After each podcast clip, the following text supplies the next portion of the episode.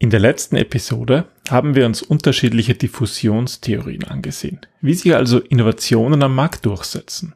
Heute richten wir den Blick auf das einzelne Individuum. Wir schauen uns an, wie Innovationen von Menschen angenommen oder abgelehnt werden. Willkommen beim Design Thinking Podcast, weil Innovation kein Zufall ist.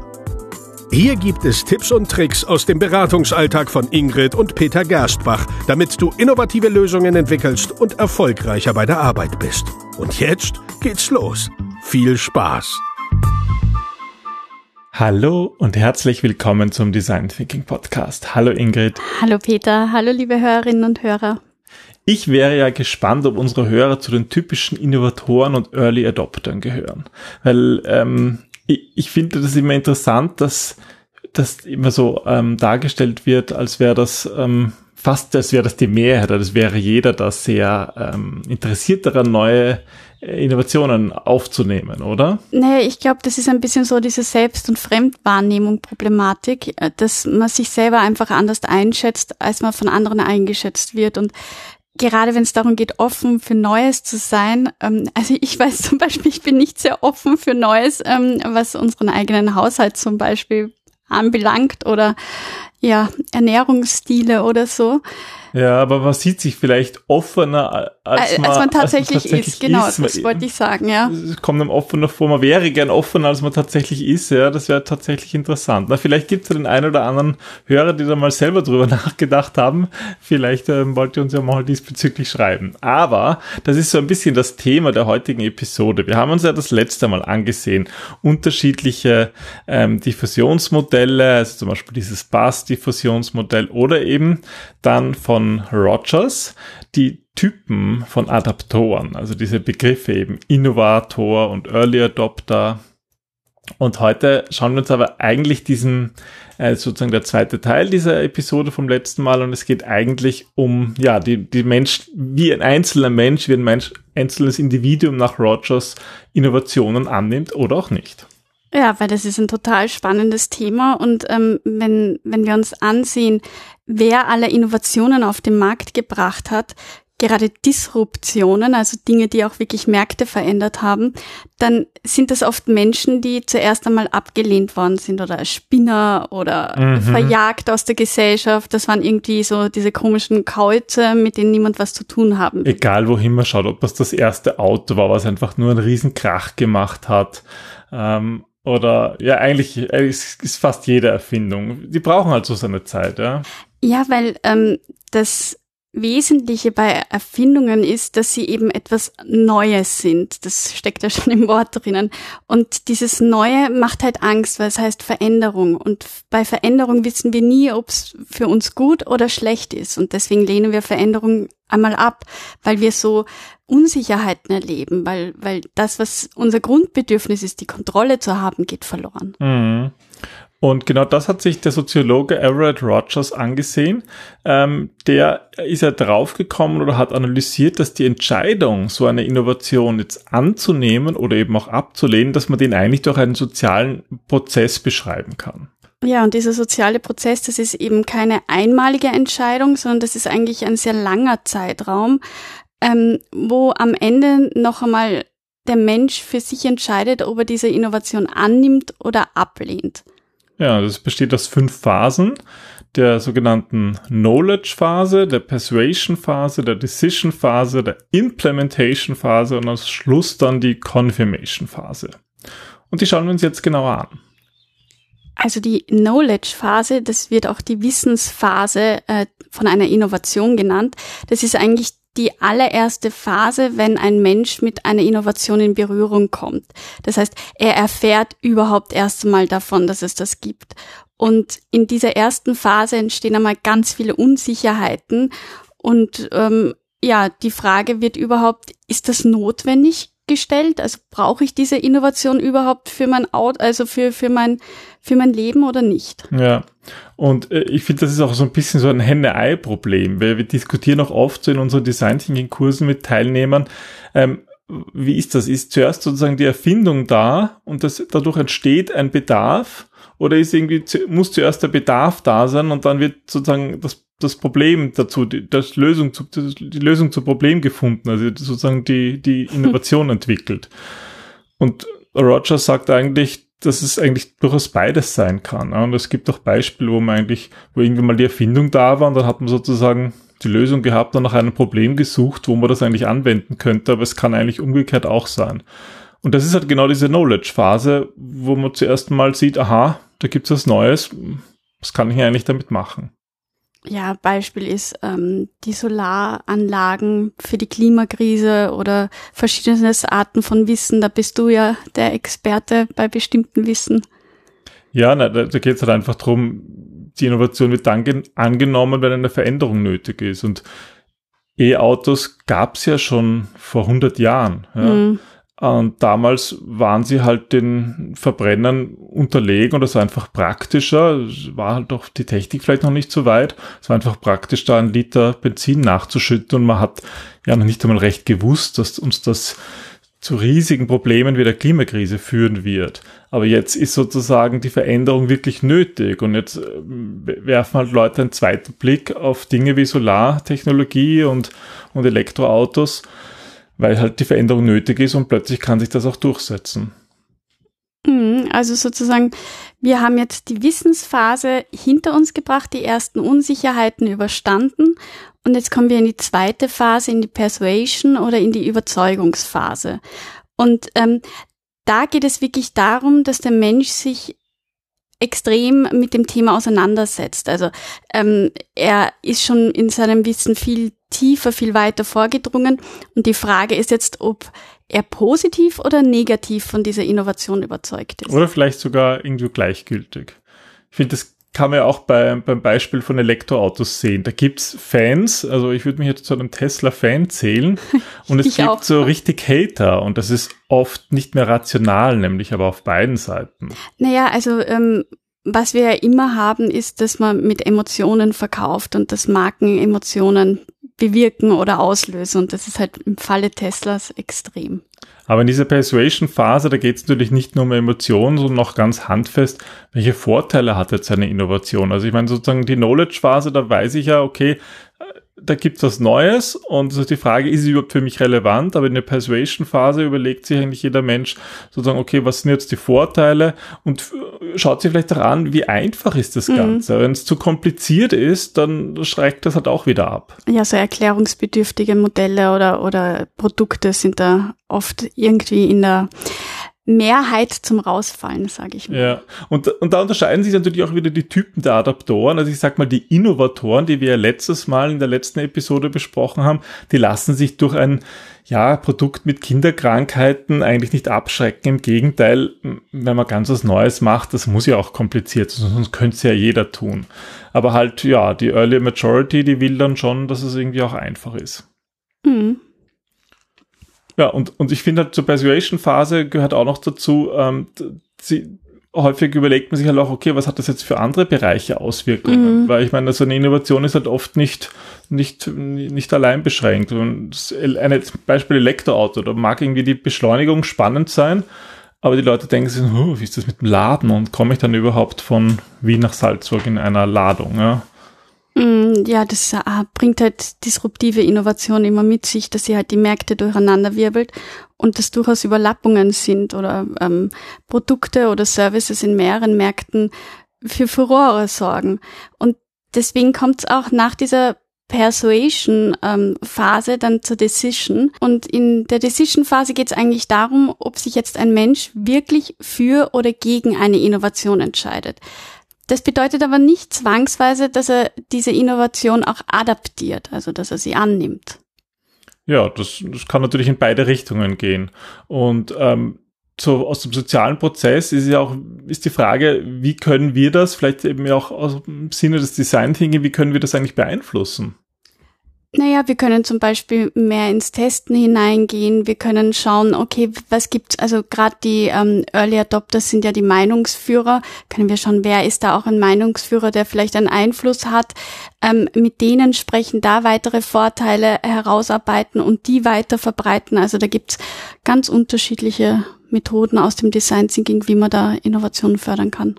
Also gerade das Testen, die Kunden wollen in dieser Entscheidungsphase auch testen. Also man kann es den Kunden leichter machen, wenn sie einfach selber testen können und selber sich nicht final entscheiden müssen, sondern sozusagen ausprobieren. Also beim Auto kennt man das ja, da gibt's halt kostenlose Probefahrten. Das ist ja das Auto gibt, nicht wie bei Tesla. Ja, genau, ja, das ist natürlich ein ganz Sonderfall gewesen, wie wir, glaube ich, eh auch letztes Mal schon erzählt haben. Ja. Und dadurch kann man halt diese Entscheidungsphase einfacher machen. Ja, und ähm, wenn es zur Ablehnung kommt, auch hier kann man eigentlich unterscheiden, ob das jetzt eine aktive oder passive Ablehnung ist. Wenn wir schon mal beim, beim E-Auto-Beispiel sind, ich kann natürlich einfach sagen, nee, so ein E-Auto, das ist nichts für mich, vielleicht beim nächsten Auto. Oder man sagt, na, das ist nichts für mich und das ist ja überhaupt das Schlechteste überhaupt und fängt an, irgendwelchen Müll darüber zu verbreiten. Äh, das wäre dann sozusagen aktive Ablehnung. Auch das ist Teil der menschlichen Psyche. Absolut, absolut. Und von dieser Entscheidung ähm, gehen wir dann weiter zur Implementation, also zum ähm, Implementieren, zur Umsetzung von einer Innovation. Und das ist eben, wenn Menschen beginnen, die Innovation aktiv anzuwenden, aktiv in ihr Leben zu führen. Und auch hier ist es halt ähm, sehr wichtig, so aus Firmensicht, den Menschen auch irgendwas an die Hand zu geben, ihnen Unterstützung zu geben, sie sozusagen nicht allein zu lassen. So was bei der Decision-Phase vielleicht so die Möglichkeit des Testens ist, ist halt bei der Implementation-Phase da Unterstützung zu geben, ja, so after, after Sales Support, einfach, mhm. dass sie, dass die Kunden bei Schwierigkeiten eine Anlaufstelle haben und, ähm, ja, sozusagen nicht allein gelassen werden. Ja, beziehungsweise finde ich, ähm, Design sind gerade in Unternehmen da eine ganz wichtige Stütze, weil sie diesen komplexen Prozess aufschlüsseln und so auch es schaffen, die Mitarbeiter und Kolleginnen abzuholen dort, wo sie stehen. Und Veränderung kann halt immer dann passieren, wenn ich die Menschen auch dort abhole, wo sie stehen und dann mit ihnen ein Stück des neuen Weges weitergehe. Also dann wird die Ablehnung nicht so groß sein oder dann ist die Gefahr einer Ablehnung wesentlich geringer. Und gerade Design Thinker fungieren da ein bisschen auch so wie, wie Change Agents. Ja, und das, das gilt, zieht sich eigentlich durch den gesamten Prozess. Ja, diese Implementation-Phase, bei der wir gerade sind, ist, die, die ist, der, ist der fünfte Schritt. Nein, ist der vierte Schritt. Der vierte Schritt.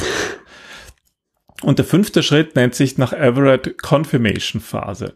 Und auch hier geht es eigentlich darum, dass die Innovation final bestätigt wird, dass ich dabei bleibe. Weil jede Entscheidung kann natürlich auch wieder revidiert werden. Also ich kann sozusagen mal ähm, in der Decision Phase, also in dieser dritten Phase, dass äh, die Innovation angenommen haben, sie umgesetzt haben in der Implementation Phase und dann doch ent entscheiden, nein, das ist nichts, ich verkaufe mein Auto wieder oder ich gebe das wieder weg, diese Innovation, ich nutze sie nicht mehr, also die kann auch wieder revidiert werden. Ja, man kann sie auch beim Testen dann ablehnen, also es gibt da verschiedene Arten, auch warum sie abgelehnt wird oder warum sie dann eben implementiert wird in das eigene Leben das Spannende an diesem ganzen Prozess, und das sieht man, finde ich, auch hier in der Confirmation-Phase, ist halt auch, dass das menschliche Wesen halt so, ja, so leicht in Denkfehler tappt. Gibt so einen Denkfehler auch so in der Confirmation-Phase, so wenn es darum geht, Entscheidungen zu revidieren oder eben zu bestätigen? Der heißt zufälligerweise auch Confirmation Bias, nämlich der Bestätigungsfehler.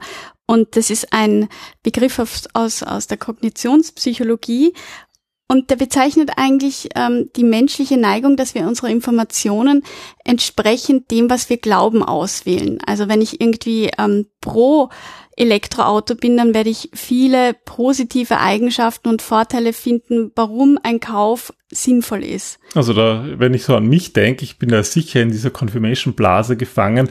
Ich, wenn wir im Stau sehen und vor uns ist irgendwie ein besonders altes, äh, stinkendes Auto, dann ich halte das gar nicht mehr aus, weil ich halt gewohnt bin irgendwie, dass wir keine Abgase ausstoßen und das ist für mich so, da könnte, da könnte Tesla das furchtbarste Auto sein, allein diese, diese Ruhe und dann auch diese Abgasfreiheit, die ist mir so wichtig geworden, dass ich das kaum mehr aushalte, oder? Ich würde so sagen, ist das Confirmation Bias? Ja, definitiv. Also du bist da das beste Exempel. Ja, ein E-Auto hat ja keine Nachteile. Also was soll Nein, ich da auch, nicht, was soll ich da auch? Na wirklich nicht. Gar nicht, nein. Du sagst es jetzt so, na ehrlich nicht. Na Reichweite zum Beispiel. Ach geh, das ist ja Unsinn. Wie, worum ging es gerade um Confirmation hm. Bias? Na, lassen wir das, lassen wir das. Na gut. Schauen wir uns lieber an, was wir ähm, im Design Thinking dazu beitragen können, dass wir, ja, dass wir als Design Thinker Unternehmen bei diesem Prozess unterstützen können, also sozusagen die Kunden bei diesem sozialen Prozess, wie sie Innovationen annehmen, wie wir sie dabei unterstützen können, dass die Wahrscheinlichkeit größer wird, dass Innovationen sich tatsächlich durchsetzen. Ja, also ich glaube, Design Thinking ist da wirklich der ideale Prozess, ähm, auch weil eben wenn wir jetzt wissen, dass Innovationen anzunehmen oder abzulehnen so ein langer sozialer Entscheidungsprozess ist, dann ergibt Design Thinking dann noch mehr Sinn, weil es reicht eben nicht, wenn ihr ein Produkt oder eine Dienstleistung habt und dann auf die Straße geht und Leute fragt, würden Sie das kaufen, wenn das 10 Euro kosten würde? Das würde ja davon ausgehen, dass dieser Entscheidungsprozess innerhalb von fünf Sekunden oder zehn Sekunden gefallen, gefällt wird. Oder schon gefallen ist, so ja, ist es. Ja. Aber wenn man davon ausgeht, dass so. das ähm, ja vielleicht Tage, Wochen, Monate, je nachdem wie groß sozusagen die Entscheidung ist, ist und eben mehrere Phasen durchläuft, dass man sich eben zuerst das Wissen aneignet und dann überzeugt werden muss und sich dann entscheidet, ähm, dann sind solche kurzen Fragen in der Marktforschung eigentlich total sinnlos. Ja, vor allem es wird auch nicht ähm, dabei geholfen, überhaupt das Bedürfnis zu verstehen, was der Käufer oder der Nutzer sondern so, so haben wird. Sondern, oder stirb, ja? Genau, ne, das ist auch ganz klassisch ähm, das Beispiel von Ford mit dem, äh, hätte ich die Menschen gefragt, was sie haben wollen, hätten sie gesagt, schnellere Pferde. Weil sie sich halt zu dem Zeitpunkt nur Pferde vorstellen konnten. Und hättest du den Leuten das fix fertige Tesla-Modell aus diesem Jahr vorgestellt, dann hätten sie es auch nicht annehmen können, weil es so fernab ihrer, ihrer Imagination ist, so mhm. fernab auch von, von dem Bedürfnis, das sie in dem Moment hatten das, das nie überlebt hätte. Ja, das hätte einfach nicht funktioniert. Und das Spannende ist, ähm, man kann eigentlich in jeder Phase können wir vom Mindset des, aus dem Design Thinking sozusagen uns helfen lassen und genau diese, bei dieser Phase auch unterstützen. Und bei der Knowledge Phase geht es eben genau um diese Bedürfnisse. Ja, und bei der Persuasion-Phase geht es eigentlich auch darum, dass man diese rationalen Argumente ähm, nicht vorwegnimmt. Ja, also dass man einfach auch schaut, wie ist die Emotion oder ähm, was was machen die Menschen damit? Welche Risiken gehen sie ein? Was ist ihnen wichtig? Also wir können sozusagen zum Beispiel schauen, dass wir herausfinden, ähm, was muss an dem Produkt noch bevor wir sozusagen in die Markteinführung gehen, dass wir herausfinden, was wird als einfach wahrgenommen, wie können mhm. wir beim Produkt Komplexität herausnehmen. Das können wir halt im Design Thinking zum Beispiel machen, indem wir Prototypen machen. Dadurch entdecken wir Risiken, die wir vermeiden müssen, weswegen das Produkt möglicherweise sonst in dieser Persuasion-Phase durchfallen würde. Genau, und du hast das Stichwort eigentlich schon gegeben für die Decision-Phase. Da geht es darum, dann diese Prototypen auch wirklich zum Testen in die Hand zu geben. Weil es ist halt immer das eine, wenn ich jemanden erkläre, was das Ding macht und wie das funktioniert, als wenn er es dann tatsächlich selber ausprobieren muss und selber auf die Knöpfe, Knöpfe drückt oder selber irgendwie diesen Prozess durchläuft. Wobei wir natürlich bei dem Test nach der Decision-Phase, da muss das Produkt ja eigentlich all diese Kinderkrankheiten bereits aus, die müssen schon weg ja, sein. Ja? ja? Aber wir lernen sozusagen durchs Prototypen, finden wir diese Fehler schon heraus und wenn dann die Produkt, äh, die Kunden sich tatsächlich entscheiden wollen, dann haben sie sozusagen ein Produkt, was diese ersten Kinderkrankheiten eben nicht mehr hat. Ja, und in die Implementierungsphase, in der Implementierungsphase, da hatten wir sie schon, das ist ähm, das Design Thinking Team federführend, weil es halt wirklich darum geht, die Menschen bei der Veränderung auch zu begleiten, bei der emotionalen Veränderung, bei Unsicherheiten vielleicht teilweise vorwegnehmen oder die Ängste einfach, ja, zu kennen, zu wissen, was kommen kann und die Menschen da schön und sicher auf die andere Seite zu begleiten. Genau, ja. Und in der letzten Phase, in der Confirmation-Phase, wenn die Leute die Innovation angenommen haben, kann ja immer noch was schiefgehen, wie wir jetzt gelernt haben. Und wir hatten ja mal eine Episode ähm, ähm, über, über über, über Mythen aus dem, aus dem Design Thinking, also sozusagen welche Mythen bei Design Thinking häufig anzutreffen sind. Und ein so ein Mythos ähm, war ja auch, dass Design Thinking eigentlich ähm, zu kurz greift, ja, dass Design Thinking ähm, irgendwie oberflächlich ist. Wir hatten das in der Folge 344 und ich finde, in der Confirmation-Phase sieht man, dass man als Design Thinker auch noch viel tiefer gehen kann.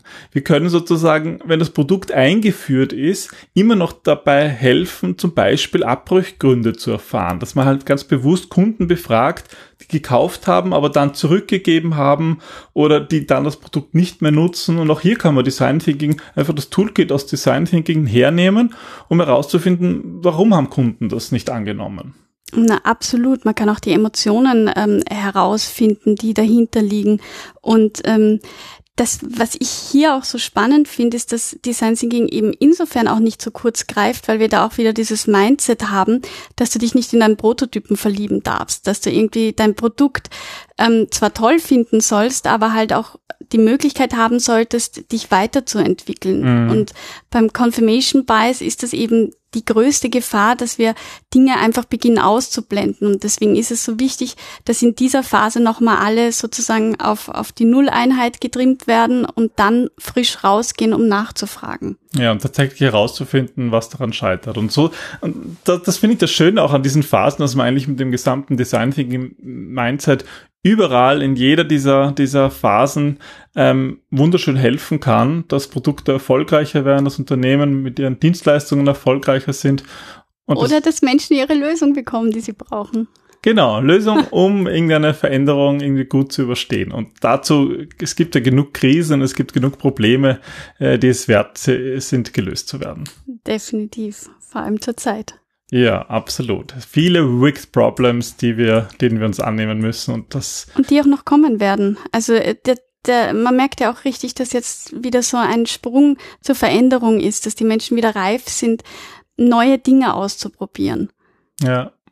Und gerade wenn es jetzt darum geht, mehr Homeoffice zu machen oder da werden noch ganz viele neue Produkte und ganz viele neue Ideen entstehen oder sind auch schon entstanden, die es halt jetzt auch wieder heißt, ähm, wollen wir die überhaupt implementieren oder nicht? Ja. Ja, das war dieser, diese Diffusionstheorie, der zweite Teil, eigentlich der Teil über wie Entscheidungen, wie die Entscheidung zur Innovation getroffen wird nach ähm, Everett Rogers. Wir hatten in dieser, in dieser Folge, haben wir viele Methoden auch besprochen, die, die man im Design Thinking einsetzt, die man sozusagen auch passend zu den jeweiligen Phasen nach, nach, ähm, nach Rogers anwenden kann. Und wenn ihr darüber mehr wissen wollt, dann könnt ihr euch unsere Online Academy ansehen. Unter academy.gerstbach.at haben wir in unserer Online Academy die Möglichkeit, dass ihr ja jederzeit und überall Design Thinking Wissen euch aneignen könnt. Ähm, für, ja, für mehr Spaß und Erfolg in der Arbeit. Und da gibt's Videolektionen und Fragen und Aufgaben und es gibt Workbooks, wo man nachlesen kann, die Inhalte und das halt alles nur mit einem Klick. Wenn euch das interessiert, schaut vorbei unter academy.gerstbach.at. Und weil wir gerade Ende oder Anfang des Monats haben, kommt in Kürze unser unser Newsletter raus. Der ui, kommt monatlich. Ja, ist schon wieder Zeit. Wir schreiben ui, schon daran, aber sind noch nicht ganz Tun fertig. wir das? Aber es gibt ähm, immer in diesem Newsletter ähm, Impulse von uns und es gibt eine monatliche Verlosung. Und wenn ihr am Newsletter teilnimmt, dann bekommt ihr die Möglichkeit auch ähm, etwas, etwas zu gewinnen. Also schaut auch unter gerstbach.at slash Newsletter und wir freuen uns, wenn wir euch dann diesen Newsletter zuschicken dürfen. Ich bin neugierig, was verlosen wir denn? Das werden wir uns jetzt überlegen. Das ist noch ein Geheimnis. Ah, ja. Wir überlegen uns dann jedes Mal, was es Neues gibt. Aber es sind zum Beispiel Bücher gewesen und Bücher und es wird vielleicht dieses Mal auch ein Buch sein. Schauen wir mal. Ja, wir verschenken gerne Wissen. Das tun wir in diesem Podcast, das tun wir in unseren Büchern und deswegen gibt es bei uns immer Wissen. Wissen in kleinen Dosen. Und in größeren. Ja. Dann bis zum nächsten Mal. Bis zur nächsten Wissensdosis in einer Woche. Tschüss. Tschüss.